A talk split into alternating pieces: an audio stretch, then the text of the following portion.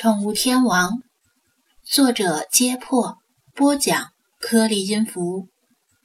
第九百一十九章，张子安惊觉自己的思维陷入了误区。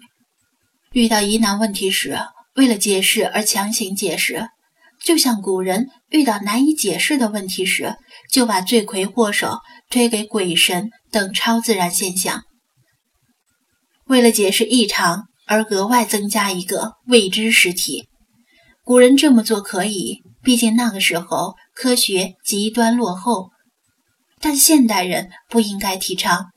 就算经常被网友调侃和嘲笑的《走进科学》栏目，不论栏目制作者的水平如何，起码他对待疑似灵异事件的方法和态度是有可取之处的。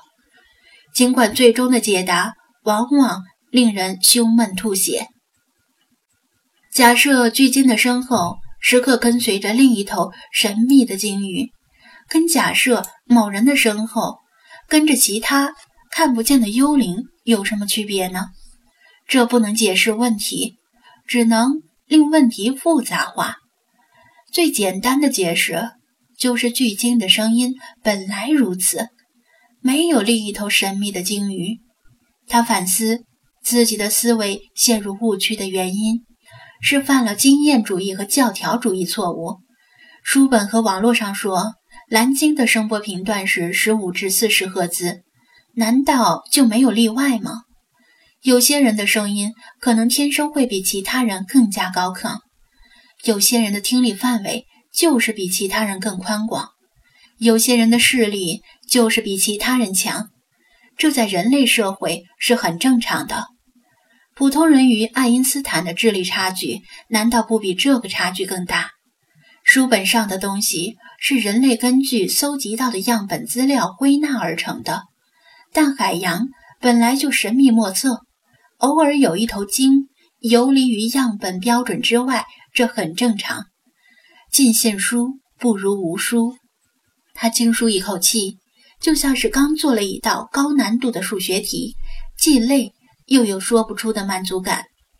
然而，他伸懒腰的姿势马上就僵住了，因为他想到另一个更严重的问题：如果这头鲸发出的声波有意义，那其他鲸怎么和它交流呢？鲸和人类一样是社会性的动物，尽管并非所有的鲸都是群居动物，但任何一头鲸都是要跟其他鲸交流的。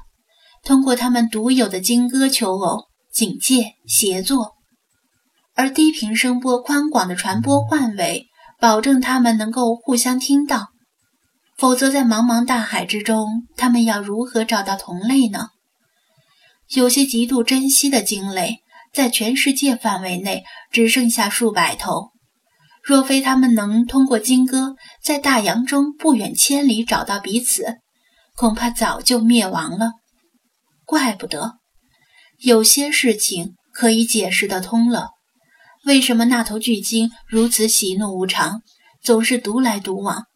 因为它可能自诞生以来就没办法跟其他鲸交流，没办法学习鲸类社会的社交规则，没办法回应异性的呼唤，甚至可能它的母亲都无法跟它正常沟通。它能够活到现在。简直是一个奇迹。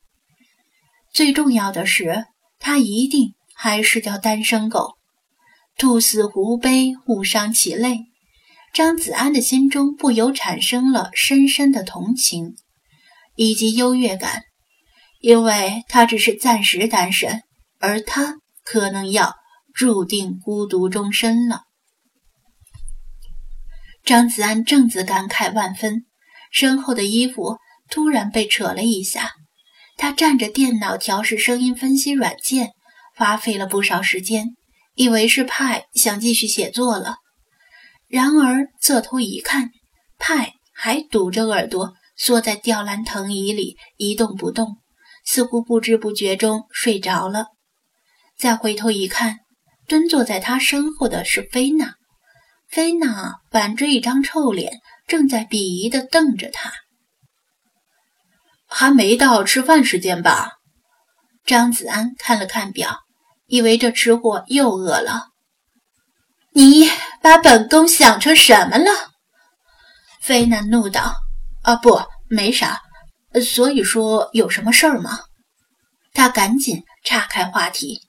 菲娜抬爪一指浴室的方向：“你之前对他做了什么？对他，对世华？我没做什么呀。回来之后我就坐在这里了。派可以给我作证。”张子安更加糊涂了，而且这话问的像是他干了什么丧心病狂的事儿一样。菲娜看了一眼吊篮里熟睡的派，显然是派做不了证的。